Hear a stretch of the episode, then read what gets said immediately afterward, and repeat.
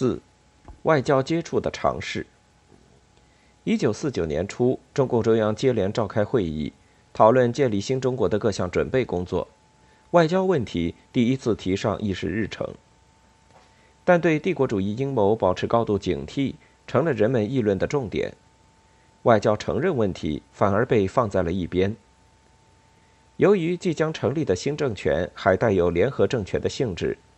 政权内部还包含有相当一部分资产阶级和小资产阶级政党的代表，国内还有相当一部分人对帝国主义，特别是对美帝存在程度不同的幻想，这使得刚刚得到政权的共产党领导人对美国人的阴谋极其反感和担心。毛泽东强调指出，我们的革命是带反帝国主义性质的，帝国主义恨死了我们的革命。尤其是美帝在中国失掉了威信，他当然不会甘心。美帝的对华政策就是两手：一是帮国民党打我们，二是通过某些右派，甚至利用特务从我们内部破坏我们。从现在情况看，国民党失败后，他们是可能承认我们的，这样他们就能够钻到我们内部来同我们做斗争。因此，我们相当长的一段时间之内。应当不给他们这种机会。我们要等到中国全部解放了，我们已经站稳了脚跟，并且把帝国主义在中国的影响和基础通通搞掉，再说承认的话。他这时有过一句很形象的说法，叫做“打扫干净房子再请客”。而他亲自起草的1949年1月8日中共中央政治局关于形势与任务的指示。则向全党明确宣布了对美国的这种强硬态度。战争时期，军事胜利就是一切。既然注意到资本主义国家的外交人员及其记者都可能同帝国主义阴谋有牵连，那么为了保证军事行动的顺利进行，不加区别地限制一切资本主义国家人员的自由，否认他们的权利，也是理所当然的。一月十九日。中共关于外交工作的指示再度明确规定，坚决否认一切资本主义国家在华代表及其机关的权利，其各种电台及其收发报装置一律没收，对美国武官必须派兵监视，不得给予自由。对一切资本主义国家的记者一律不予承认，概不给予任何采访发报之权。不过引人注目的是。几天之后，即一月二十五日，中共中央又很快下达了一个关于外交工作的补充指示，指出对原指示中的两项内容需暂时变通办理。其一是对平津两地外国领事馆所有电台，包括美国领事馆在内，暂置不理；其二是对平津两地的外国记者，连同美国记者在内，亦暂取放任态度，并可考虑经过一个时期的考察后。令所有外国记者重新登记，对其中合乎我们需要的外国记者给予采访和发报之权，其他则不予批准。之所以出现这种情况，既是同这时苏联方面的意见有关，也是同这时国内政治形势突然出现的重大变化有关。还在一月上旬，南京政府就积极谋求苏联出面调停国共两党之间的战争。当一月十日，斯大林向毛泽东通报这一情况，征求毛泽东意见时，毛泽东最初曾断然予以否定。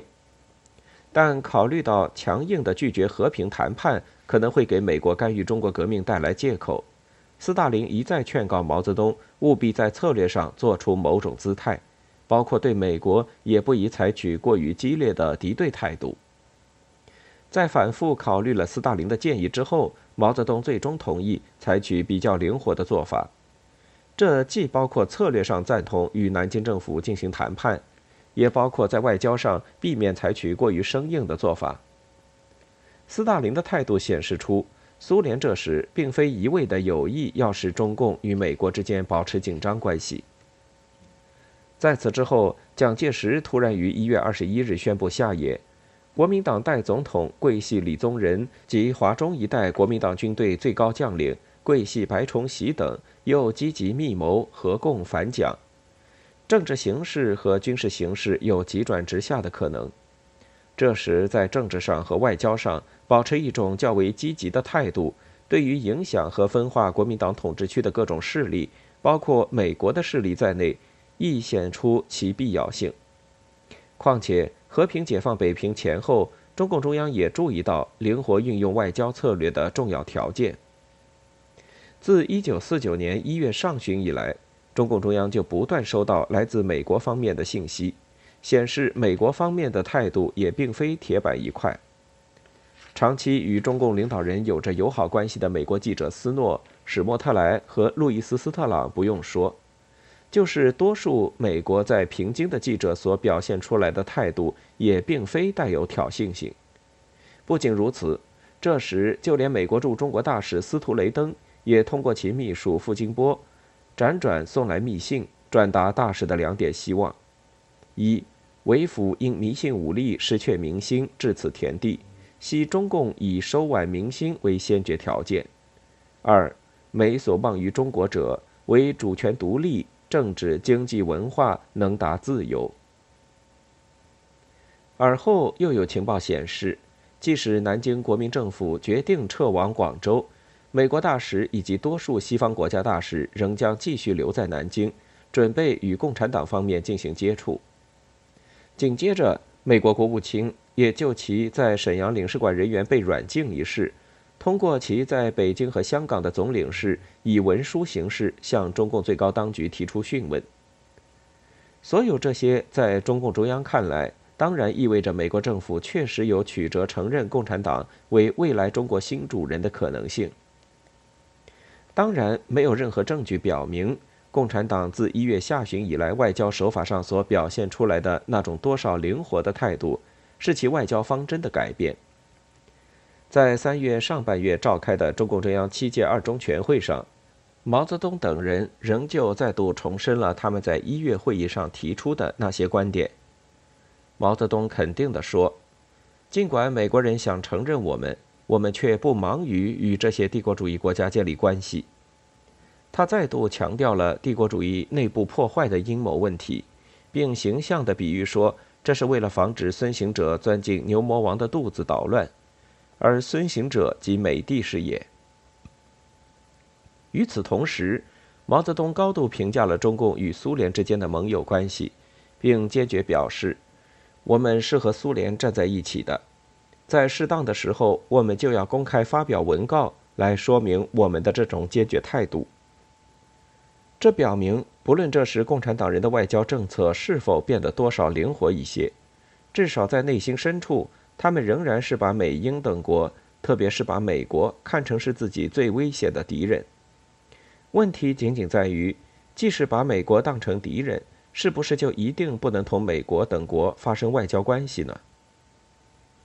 一九四九年四月，来自斯大林的一份电报和来自上海陈明书将军那里的一则信息，终于促使中共中央重新考虑对于美国等资本主义国家的外交策略。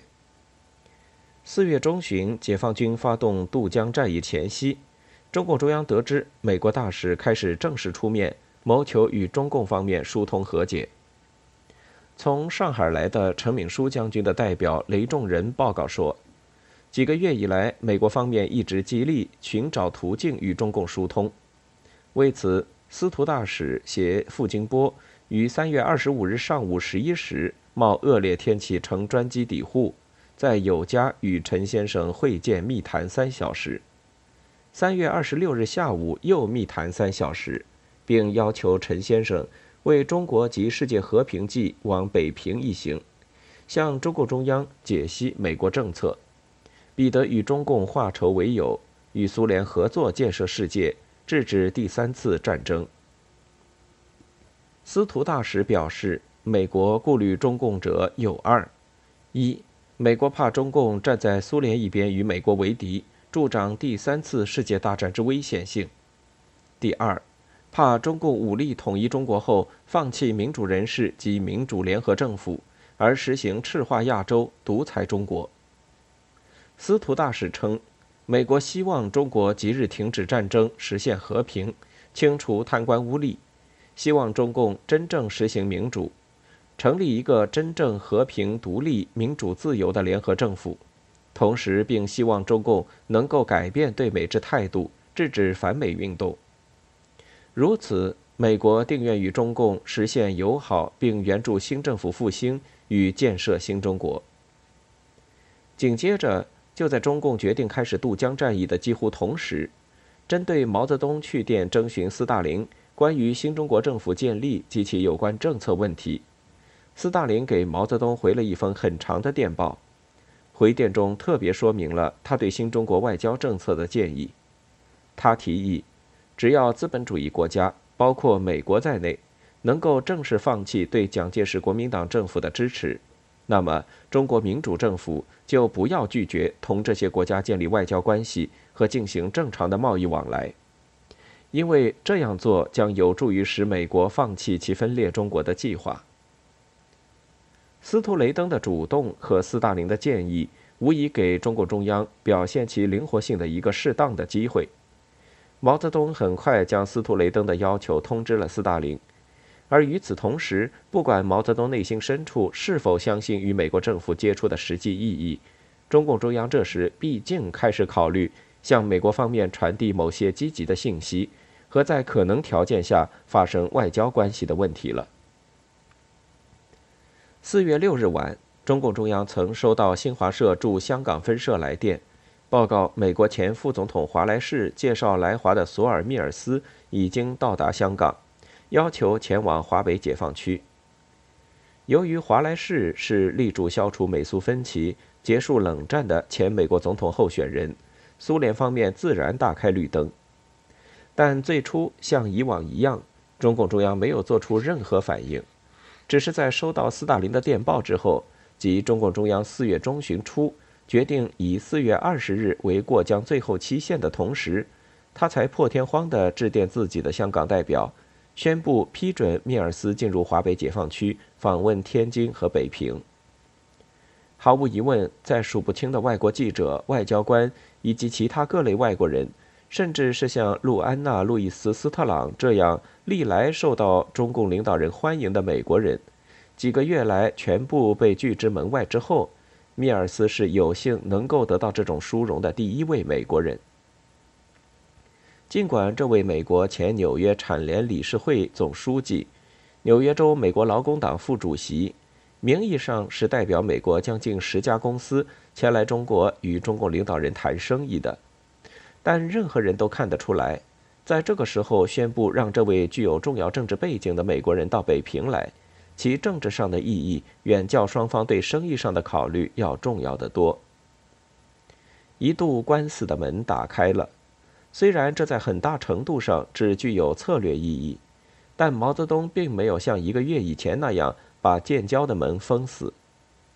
由于对国民党已经在军事上取得了无可争议的优势，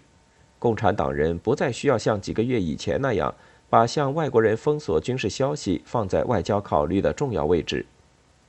当务之急是避免美国可能的军事介入和尽可能快地结束对国民党的战争。为此，毛泽东首先通知前线领导人注意不要在外交上出问题，并提出：鉴于美国方面托人请求与我方建立外交关系，如果美国以及英国能断绝与国民党的关系，我们可以考虑和他们建立外交关系的问题。